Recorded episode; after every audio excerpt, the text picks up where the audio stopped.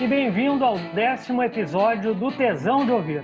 O tema de hoje é um roteiro histórico pelo sul do Brasil com as convidadas especiais. Aqui é o jornalista Luciano Nagel. Aqui é a Roberta Martins, viajante do territórios, comunicadora e guia de turismo. O mês de setembro sempre vem acompanhado do orgulho gaúcho em celebrar as tradições, geralmente nas festas espalhadas por todo o Rio Grande do Sul canceladas em 2020 por causa do coronavírus.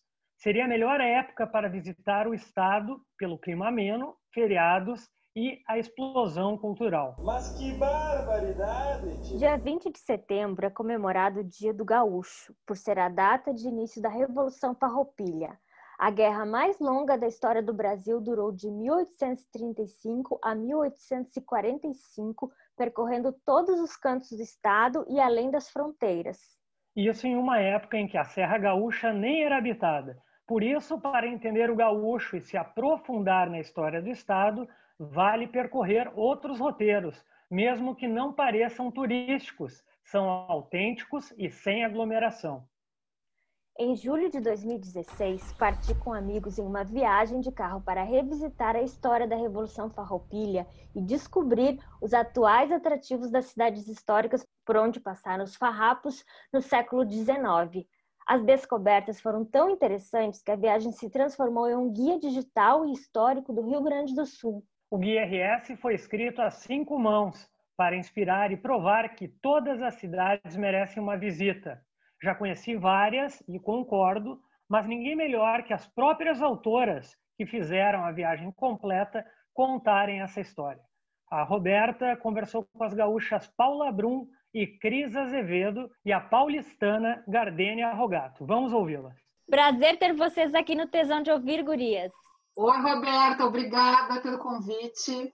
Aqui é a Cris Azevedo, Aqui é um sotaque paulista no meio do gaúcho, mas vocês sabem que eu tenho um amor tanto pelo povo quanto pela terra. Quem fala é a Gardens, do Não Pira Desopila. Ô, Robertinha, eu que agradeço o convite. Aqui quem fala é a Paula do Mochilinha Gaúcha. O nosso roteiro foram 11 dias de carro, parando em 17 cidades do Rio Grande do Sul, no período mais gelado do ano. Todas as histórias foram relatadas nos blogs Mochilinha Gaúcha territórios, não pira, desopila, café viagem e andarilhos do mundo. Os dois últimos participaram em trechos da viagem e não estão presentes hoje. Alexandra Aronovitch, também autora do guia, e Gleiber Rodrigues participou na ausência da Alexandra. Durante a viagem, fomos perguntando para os locais o motivo se comemorar a Revolução Farroupilha até hoje. As respostas renderam um vídeo resumo da viagem que ainda tem acessos até hoje. Mas faltou as nossas respostas, gurias. Por que se comemora a Revolução Farroupilha até hoje? Eu acho que se comemora muito mais em função de resgatar uma memória, porque a gente sabe que a Revolução Farroupilha, que resultou em várias pequenas guerras, vamos dizer, né, batalhas, na verdade, os farrapos não ganharam essa guerra. Né? Os imperialistas conseguiram, mas eu acho que se comemora muito mais nesse sentido de buscar no gaúcho a vontade de lutar porque tanto é céu. Eu acho que é muito por isso. Inclusive, tem uma matéria na Zero Hora, do Ander Hartmann, que ele fala porque que se comemora uma batalha perdida, e eu acho que é um pouco disso, sim. É um resgate de algo que se lutou e que é seu, e que é do orgulho do gaúcho. Eu não sou gaúcha, né? Como vocês sabem, eu sou paulista, mas eu me aventuro a falar aqui. Eu concordo com a Cris e eu acho não só um resgate do orgulho de ser gaúcho, mas eu acho que também é um resgate da, da história, porque poucos são, com todo esse avanço que a gente tem tido digital, tantos outros avanços, eu acho que o povo gaúcho, cada vez mais, ele quer ter essa manutenção das raízes, é importante para o povo, é, é, um dos povos que a gente até brinca, né, que é um bairrista, quando você fala se você é brasileiro ou gaúcho, você prefere falar que é gaúcho, e isso é muito bonito, porque vocês estão numa zona de fronteira, você realmente consegue consolidar e levar qual a importância da tua origem, do que você lutou, e da sua cultura. Então, eu acho que cada vez mais nesses tempos que a gente tem de globalização, você batalhar, lutar e relembrar, resgatar a sua cultura é algo que a gente cada vez menos tem feito aí pelo país. Eu acho que ao longo das décadas havia estava se perdendo um pouco a tradição gaúcha, principalmente mais próximo da capital. Com a fundação do Centro de Tradições Gaúchas, isso se renovou, isso já tem mais de 50 anos, e eu acho que anualmente comemorar a batalha perdida tem muito a ver com a renovação desse espírito de luta do povo gaúcho, de um reconhecimento das suas próprias forças na luta pelo que acha que é o correto, pelo que acredita, pelo fortalecimento do Estado do Rio Grande do Sul, né? E muito também a manutenção dessas tradições do ponto de vista cultural. Eu acho que, especialmente do ponto de vista cultural, essa comemoração anual da Revolução Farroupilha, das batalhas dos farrapos, traz todo esse lado histórico-cultural para as novas gerações. Então, é uma coisa que se renova e se mantém as tradições gaúchas, esse espírito de luta do gaúcho pelo fortalecimento já dentro de uma visão mais contemporânea do seu estado. Né? E tem uma coisa que eu quero contar também, compartilhar com vocês como curiosidade. Eu ia muito a Porto Alegre, mas eu ia raramente para o interior do Rio Grande do Sul. E a primeira vez que eu fui a Pelotas, eu vi um gaúcho todo piochado, uhum. e eu olhei aquilo e eu falei, nossa, como eu moro em São Paulo, sou paulista, paulistana, a gente não vê é, toda essa tradição, aquela cultura, o resgate, é, normalmente pelas ruas. E a hora que eu vi, eu perguntei para a Robertinha, que esquisito, ele vai trabalhar todos os dias assim? E ela falou sim. E ela me olhou com uma cara assustada. Ué, mas como que ele não iria? É, é a forma com que ele vai trabalhar. E aquilo para mim era era como se fosse um folclore, digamos assim, algo folclórico. E depois de tantas idas ao interior, eu comecei a perceber essa cultura muito enraizada, principalmente nas regiões fronteiriças. E aquilo, hoje eu olho e falo, não é folclórico, não é atípico, é sim típico e é uma valorização das raízes. Uma das coisas que eu acho mais bonito, tudo que eu conheço do povo gaúcho é isso, é eu sou gaúcho, tchê. Quais lugares que é relacionado com a Rota Farroupilha que vocês teriam algo novo para contar? É a Rota das Oliveiras, foi criada o ano passado pelo deputado Nani Polo. E ela engloba mais ou menos, tá, em torno de 60 cidades do interior, que é região da Campanha, região da fronteira oeste, eu vou citar em termos de quantas fazendas tem, eu não sei te dizer. Eu sei que tem em torno de 5 mil hectares de produção de oliveiras. Nem todas são para viram azeite de oliva. Por exemplo, dentro dessa cidade, Bagé, Piratini, Pinheiro Machado, Santana do Livramento, Camacuã, tem uma parte de Camacuã. Barra do Ribeiro, não, ela não faz parte da rota. Uh, Barra do Ribeiro não, mas todo o Rio Grande do Sul, de certa forma, faz parte da rota, só que é. a gente foi nas cidades onde teve fatos históricos importantes, mas a guerra foi por todo o estado. Exatamente. O pessoal pergunta o que, que tem para se fazer, a mesma coisa, o que, que tem para se fazer na Rota Ferroviária? A Rota dos Oliveiras, na verdade, ela é ainda muito recente no sentido de turismo. O olivoturismo está se começando no Rio Grande do Sul. O que, que a gente tem hoje em termos de turismo é uma pousada junto a um olival em Caçapava do Sul, que é a terra da Paula, um lugar muito bonito, que fica no alto de uma colina, tem uma, um porto sol maravilhoso. Eu estive este ano em função da colheita das oliveiras, lançamento e tal, e teve um momento que a gente esteve nesse olival. E ele é o primeiro do Rio Grande do Sul com pousada. Então, hoje você pode ir a um olival e ficar perto dele, vivenciar aquela cultura. É uma pousada estilo açoriana, tem uma decoração com detalhes que lembram um pouco a Ilha de Açores, aquela coisa portuguesa. São poucos quartos. E existem outras que estão estruturando programas com passeios, com almoços, mas ainda está se criando, né? O que eu quero dizer é o seguinte: Existe a rota, você de repente pode até ligar para o dono do olival, ah, gostaria de visitar, mas você não vai encontrar programa para fazer. Eu até vou ressaltar um lugar que dá para fazer, que é Viamão, tá se organizando para fazer eventos de casamento e tal. É é o olival mais perto de Porto Alegre, um lugar que você encontra é, figueiras centenárias, você encontra oliveiras também. E fica junto a uma estância, foi criada há muitos anos, focada no, na ecologia. É, chama Estância dos Oliveiras, faz parte da Quinta da Estância.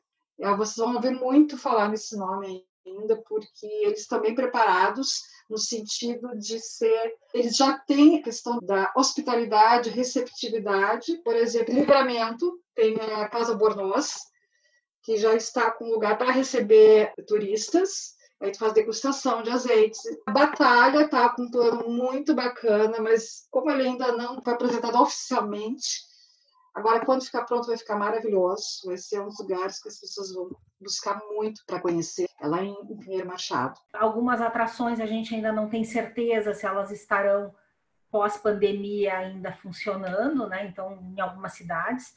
Mas eu vi que, embora não tenha se aumentado tanto as atrações turísticas, muitas têm se fortalecido, né? Bagé é uma cidade importante né? nesse entorno ali da campanha, Santana do Livramento parte da ferradura ali dos vinhos, eu acredito que o que nós visitamos está em fase de aprimoramento, de crescimento, e isso traz uma alegria. E Porto Alegre se insere muito nessas novidades do ponto de vista do espaço urbano, né? Nós tivemos melhorias importantes no nosso espaço urbano em Porto Alegre nos últimos dois anos. Nós temos toda uma orla revitalizada, agora tá, já está na segunda etapa e terceira etapas, que são etapas ali que ligarão né, a usina do gasômetro até depois da Fundação Iberê Camargo. Então, ali nós teremos a maior pista de skate da América Latina, que já está quase concluída, já está em fase final de conclusão, uh, obras bastante adiantadas. Então, Porto Alegre se insere, eu acho, de uma forma muito uh, importante nessa rota tanto para quem fará a rota farroupilha, né, que pega a região da Costa Doce, Fronteira, Campanha Gaúcha, como quem vem a Porto Alegre para partir para a Serra Gaúcha. Eu acho que nós vamos conseguir ligar melhor essas rotas uma cidade mais preparada para receber. Gostaria de destacar dentro de Porto Alegre, dentro dessa estrutura que vai se formando meio não de forma organizada, mas pelos próprios empreendedores, né? Está muito se formando de uma forma muito legal uma pequena rota de cafeterias em Porto Alegre, que é uma coisa muito do, do porto alegrense, né, frequentar cafeterias, então está se formando uma rota com cafeterias temáticas, inclusive, que é um início de uma viagem pelo Rio Grande do Sul. E eu acho que uma coisa bacana também, só para fazer uma adição aqui, falando da fronteira, que eu sou fã, desde aquela época, lá 2016, tem um movimento crescente da rota dos vinhos da campanha. Eu acho que hoje você já tem mais estrutura e eu acho que aí ao longo desse tempo teve um movimento aí de ampliação de toda essa história, né? Então eu acho que o avanço aí dos vinhos, que são vinhos muitos aí premiados, vale ressaltar. Inclusive, esses vinhos da campanha receberam até um selo de indicação geográfica. Ele dá um outro caráter para o produto e que eu acho mais importante assim também de falar que muitas dessas vinícolas recebem as pessoas para o visitante para fazer degustação. A exemplo da Guatabu que vocês estiveram, tem um espaço da Estância Paraíso, que é uma, é uma fazenda que foi uma cismaria, e ela tem mais de 200 anos. Eu estive em Bagé para fazer um curso de fotografia neste lugar da família da Estância Paraíso, a família Nércio. Recentemente ela entrou em contato dizendo que está preparando uma área para receber turistas. Isso é um dos dos projetos deles, que é para acontecer entre final deste ano ano que vem, em Bagé. Dito que a gente tem que fazer uma distinção nesse, ao longo desses quatro anos do que era pretendido há uma década e do que nós temos hoje. A produção de uvas no Rio Grande do Sul, ela até poucos anos era feita toda na Serra Gaúcha. A partir da, da, última década, ela passou a ser feita por conta do paralelo na região da Campanha Gaúcha, pela qualidade, a diferença do solo, uma série de fatores climáticos que dão ao vinho da campanha gaúcha um sabor característico, as uvas que lá são produzidas. Então, aquela região ela se tornou uma região produtora de uvas. E para lá migraram, além das pessoas da região, que é uma região de criação de bovinos e ovinos, e que começaram a entrar no mundo das uvas, migrou para lá muitos produtores da Serra Gaúcha para ter lá naquele espaço, principalmente na zona ali ligando a Costa Doce à Fronteira Oeste, ali a Campanha Gaúcha e Fronteira Oeste, uma produção de uvas que, na sua grande maioria, inclusive, eram levadas para serem trabalhadas na serra, nas vinícolas uhum. da serra, né? E hoje não, hoje nós temos a construção de vinícolas. Então, nós já passamos, deixamos de ser ali na região da campanha, deixamos de ser meros produtores, estamos nos tornando realmente empresários do vinho, né, com qualidade. A Guatambu é um exemplo de esmero, né, de boa qualidade, de bom tratamento, e foi a primeira que se ligou no enoturismo. As demais estavam apenas em produção. Hoje, nesses últimos quatro anos, eu acho que houve a maior evolução, não é tanto da produção, mas sim do enoturismo.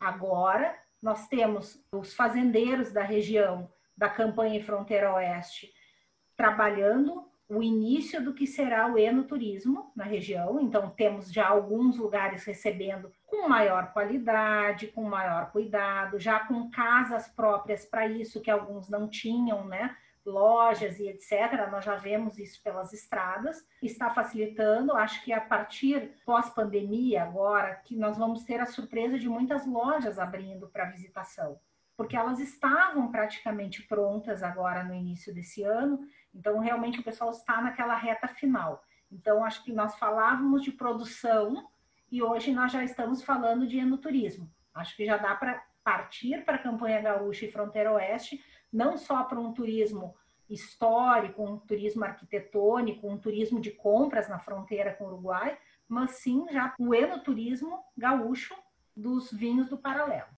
O paralelo 31, né, latitude e longitude, o 31S, ele é esse que passa por aqui na região da campanha, também passa no Chile, na Argentina, na África do Sul e na Austrália, onde se produz os melhores vinhos da região sul, os novos vinhos, tirando da Europa e dos Estados Unidos também, mas os novos vinhos de qualidade vêm desse paralelo e passa justamente na campanha gaúcha. Por isso o vinho também ele é bem diferente do que é produzido na serra, é considerado um vinho de melhor qualidade quando se fala no paralelo 31.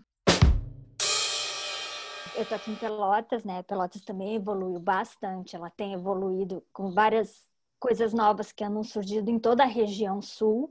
E aqui está na moda os piqueniques, então está acontecendo piqueniques agora tudo com isolamento, eles se estruturaram melhor, tá nas charqueadas, a zona rural, Morro de Amores, que é a região de Morro Redondo, que é uma cidade que era de Pelotas agora, ela está oferecendo várias atividades com produção rural, que seria o ideal para a gente retomada do turismo, né? Conhecer esses lugares na natureza, sem aglomerações. Então, esses lugares, alguns estão funcionando, outros não, mas eles evoluíram daquela época e tem uma série de outras coisas para fazer. E em Rio Grande, que é aqui do lado, né, 60 quilômetros daqui, o turismo náutico melhorou também, São José do Norte. Então, tem mais passeios ecológicos para fazer nessa região envolvendo água. Tem os botos que moram ali. Falou do turismo náutico. É, naquela viagem que nós estivemos, a gente não conseguiu fazer o passeio de escuna em função do tempo. E eu fiz este passeio um ano retrasado em São Lourenço do Sul. Pensa uma tarde quente, mas não era verão ainda, era primavera, tipo assim, maravilhoso. E foi uma experiência que eu recomendo pra caramba, porque pouca gente sabe que tem passeio de escuna nessa região e é muito bacana de fazer. São Lourenço, por exemplo, tem o caminho Pomerano, que a gente esteve numa das casas na outra vez. Só que o caminho Pomerano envolve vários pequenos negócios. Desta vez, eu conheci a Casa da Chimir, que é uma casa que te recebe com almoço e teve uma representação da famosa noiva de preto. Fizeram uma encenação para nós, porque eu acho que vale a pena conhecer, porque ela é muito peculiar, assim, tem toda, ele é cheio de detalhes, simbolismos, né? o chapéu cheio de fitas, o vestido de preto, para quem vá, eu recomendo muito, que é na região de Boqueirão, é como se fosse um distrito de São Lourenço do Sul. Lá a gente foi num cara que produz, um senhor, desculpa que eu não vou lembrar o nome agora, ele produz uma carne de ganso defumado, uma coisa que é um, uma técnica muito antiga e rara, rara de encontrar no Rio Grande do Sul. Então, a gente recebe, ele também faz uma degustação dos produtos dele. Estivemos também numa, num museu que conta um pouco da história da Prússia, mas a Prússia trazida para o Brasil. Algo que te remete à, à região que não existe mais, né? Eu acho que é bom fazer esse aparentes que a, a Pomerânia não existe mais hoje. Ela ficava entre a Polônia e a, e a Alemanha. E teve uma época que teve uma imigração e alguns foram para a região de, uh, do Espírito Santo e outros vieram para o Rio Grande do Sul. E eles trouxeram algumas coisas dessa cultura da, da Pomerânia. E você encontra aspectos relacionados a eles em São Lourenço do Sul. Inclusive, tem uma agência que faz esse receptivo focado em apresentar a cidade, que eu recomendo muito, e que ele vai te levar nos lugares que vão contar essa história de alguma maneira, seja por meio da comida, seja por meio da representação, dos hábitos, das vestimentas. É importante, quando a gente fala ali do caminho pomerano, é frisar que é uma pequena comunidade que se mantém como comunidade, né, um pouco afastados da cidade em si, né, um grupo de casas numa região de São Lourenço, e isso ajuda com que as tradições deles sejam mantidas. Uma coisa bastante preservada, exatamente por eles terem se mantido neste pequeno canto da região. Eu acho que uma das coisas importantes do turismo na região da Campanha e Fronteira Oeste, Costa Doce e até a Fronteira Oeste, é a beleza dos campos e dos campos que na campanha gaúcha nós temos uma espécie que é única no mundo, o solo do Pampa Gaúcha ele é único. Nós temos regiões ali com formações rochosas e uma série de coisas que não se encontra, inclusive com fauna e flora específicas que não se encontram em lugar nenhum do mundo, só ali naquele ambiente. Então, é todo um ecossistema que se forma de preservação. E isso eu puxo muito ali para a região de Caçapava, que nós falamos, que nós temos as minas, as antigas minas do Camaquã, que acabou uh, deixando de produzir o cobre, então ela se mantém como um reduto uh, turístico ali, que está um pouquinho abandonado no momento, mas nós temos todo o Parque das Guaritas de Caçapava do Sul, nós temos lá no Livramento outras áreas muito bem preservadas e que nós temos ali também formações rochosas específicas. Então, são áreas que nós temos uh, escalada, nós temos uh, muita coisa ligada ao rapel e nós temos muitos voos né, de parapente, asa delta, nessas regiões. Eu acho que é muito interessante para quem curte um turismo também saber que existe isso em determinadas regiões, exatamente pela preservação ecológica que existe ali. E outra região que eu visitei depois, o Parque Nacional, que é do outro lado da Lagoa dos Patos, e também é considerado Costa Doce, e também teve uh, acontecimentos da Revolução Farroupilha, porque é muito próximo ali de São José do Norte. É um lugar, assim, que tem flamingos que vieram do Chile. Dizem que hoje alguns já moram ali para sempre. Então tem uma migração de aves que vêm do Alasca e passam por aqui na primavera e depois vão embora no outono. E eles vão para a Patagônia, então aqui é só caminho. E aí os passeios uh, não dá, se tu vai de carro, tu tem que deixar o teu carro, porque é 4x4 na maioria dos lugares. Mas assim, dá para fazer rally, dá para ir à praia, dá para subir num farol. E dali tem vários faróis que dá para fazer o roteiro, o caminho dos faróis. Pela Praia do Cassino, a maior praia do mundo. Então tem vários novos passeios nessa região. O Parque Nacional da Lagoa do Peixe, que está ali, tu pode acessar, algumas restrições pra, de proteção, mas está aberto para todo mundo. Só que tem ao redor da lagoa tem as fazendas e aí sim elas não são abertas. Inclusive subir no farol não pode, ele é da Marinha, mas os guias dão um jeitinho, conversam antes e conseguem agendar. Mas não é uma coisa que eu quero subir lá, vou chegar e o cara da Marinha vai abrir para mim. Então também é melhor fazer com guia, porque eles conhecem esses lugares e conhecem esses caminhos. E Arambaré é outra região da Costa Doce, que é do lado era de Camaquã, e também tem novos passeios ecológicos, tem trilha para cegos. A primeira trilha no Brasil foi feita para cegos, que eu fiz e, e, é muito interessante ver eles fazendo, mas também uma oportunidade para essas pessoas também usufruírem o que a gente faz. Eu acho que uma viagem de carro saindo de Porto Alegre e descendo até a fronteira é algo que todo brasileiro, pelo menos, tem que fazer uma vez na vida, porque é uma viagem lindíssima, você passa por diferentes faunas, floras, o Pampa ele é especial, ele é único e você passa por diversos tipos também de culinárias, gastronomia para quem é fã né, de carnes de todos os tipos. É um verdadeiro cardápio aí.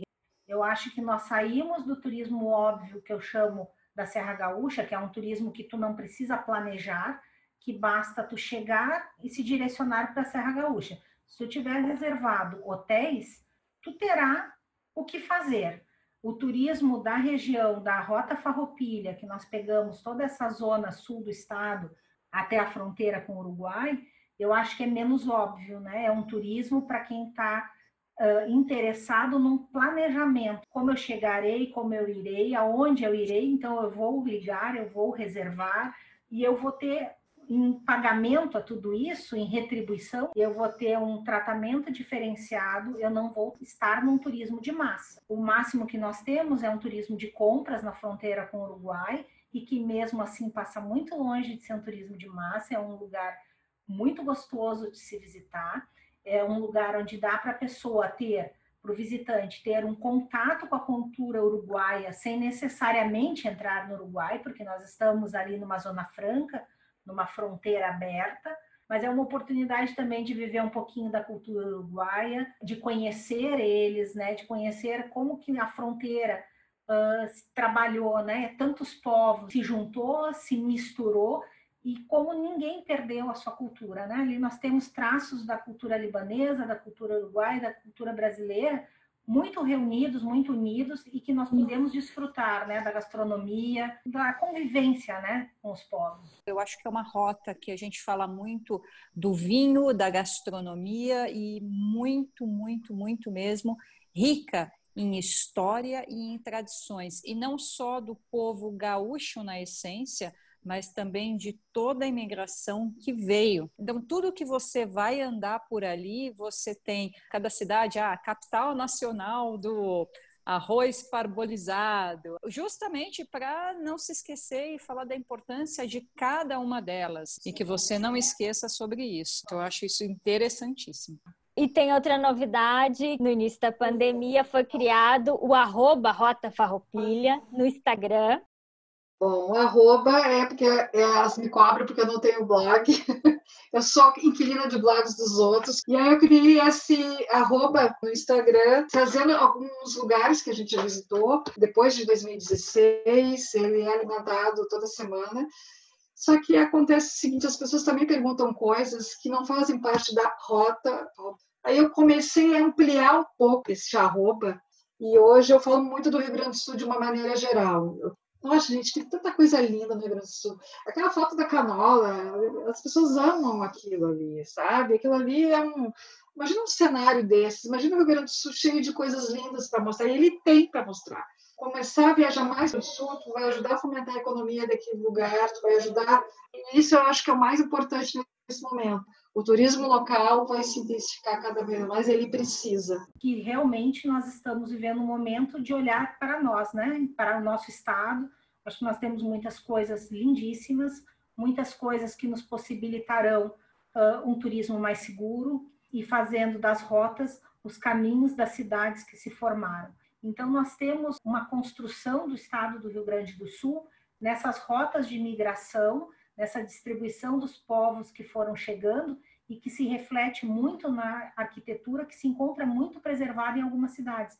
Eu destacaria muito Pelotas, Rio Grande, Bagé, e me surpreendeu muito, apesar de ser uma cidade que eu já conhecesse da minha vida profissional, eu nunca tinha observado ela com o olhar que eu observei naquela viagem, que foi São Gabriel. O Dirceu Barruto Abreu Neto é um morador de São Gabriel. Foi lá e comentou numa foto, agradecendo muito a nossa visita e que um dos lugares que eu falei no texto era um jardim, uma casa que a gente entrou no jardim e fotografou.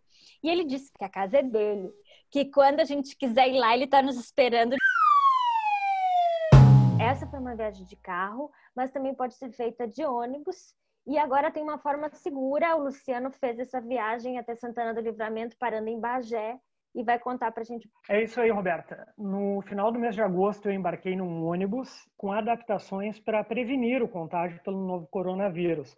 Esse ônibus, o BioSave da Marco Polo, ele faz dois trajetos: Porto Alegre, Santana do Livramento e Porto Alegre, região das Missões. E eu resolvi embarcar para conhecer esse ônibus e para ver o que, que ele oferece de segurança. Então, todo passageiro passa, uh, é auferida a temperatura dessa pessoa e é indicada a usar a máscara.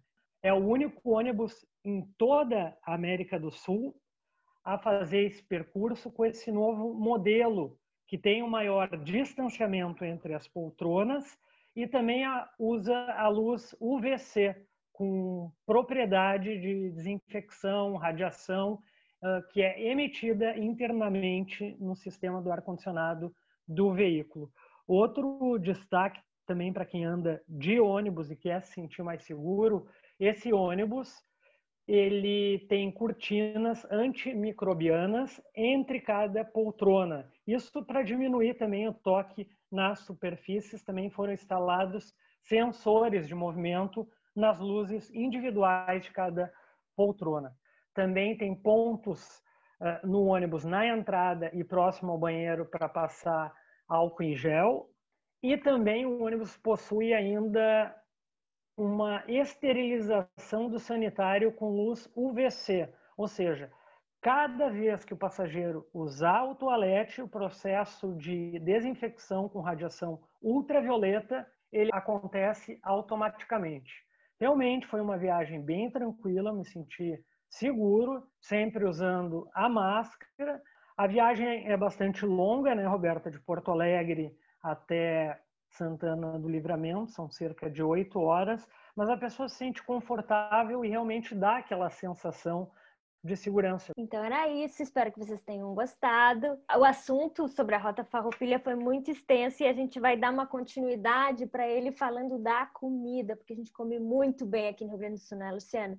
Então, se vocês quiserem participar, mandar informações para tecponto.com.br podcast ou pelas nossas redes sociais, Mande o que, que vocês gostam de comer, mande dúvidas. No próximo episódio, nós vamos falar sobre a gastronomia gaúcha, com a participação das meninas que estavam aqui agora. Isso aí, pessoal. Até a próxima quinta-feira.